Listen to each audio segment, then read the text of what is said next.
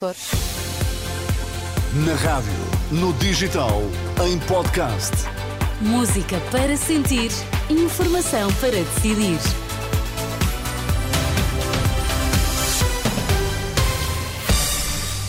Vamos saber dos destaques a esta hora, Carla. Chega desafia PSD, uma convergência à direita no aumento das pensões. Pobreza em Portugal cresce 17%, são mais de 1 milhão e 700 mil pessoas. Vamos então às notícias das três, edição de Carla Fino. Olá, boa tarde. O Chega saúda a proposta de aumento do complemento solidário para idosos, feita pelo PSD, mas André Ventura quer uma subida de pensões para todos os pensionistas e não só os 170 mil. Em conferência de imprensa no Parlamento, o líder do partido diz-se perplexo com a proposta feita por Luís Montenegro no Congresso deste fim de semana, tendo em conta que os social-democratas chumbaram uma proposta do Chega há um ano. Ventura chama agora o líder do PSD a jogo para uma convergência de direita que proponham um aumento das pensões. Foi precisamente o Chega que apresentou a ideia de uma pensão mínima de 705 euros e o, partido, e o PSD, na altura, apontou-a como irresponsável. E, portanto, nós temos que tentar perceber aqui se estamos de acordo em criar efetivamente uma, um compromisso à direita, que provavelmente será a maioria nesta Assembleia, para que em quatro anos haja efetivamente uma pensão mínima, e não só para os que recebem o complemento eh, de solidariedade eh, para idosos, mas para todos.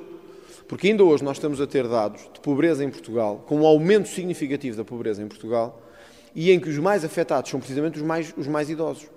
Portanto, tem que haver um compromisso à direita, é este o repto que nós deixamos. Não para 170 mil pessoas, mas para todos os pensionistas o desafio de André Ventura, a proposta do PSD de aumento de pensões. Já hoje os social-democratas explicavam a proposta anunciada por Luís Montenegro. António Leitão Amar, o vice-presidente do PSD, revela que o reforço das pensões são apenas para quem recebe o complemento solidário para idosos.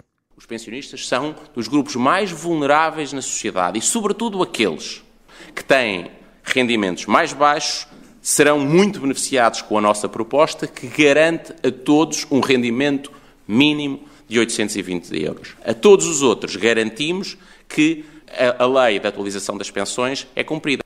O esclarecimento da proposta do líder social-democrata Luís Montenegro, feito no fim de semana. Ainda nesta conferência de imprensa, Leitão Amaro acusou os dois candidatos à liderança do PS de serem responsáveis do governo pelas trapalhadas e na crise de alguns setores como a saúde e a educação.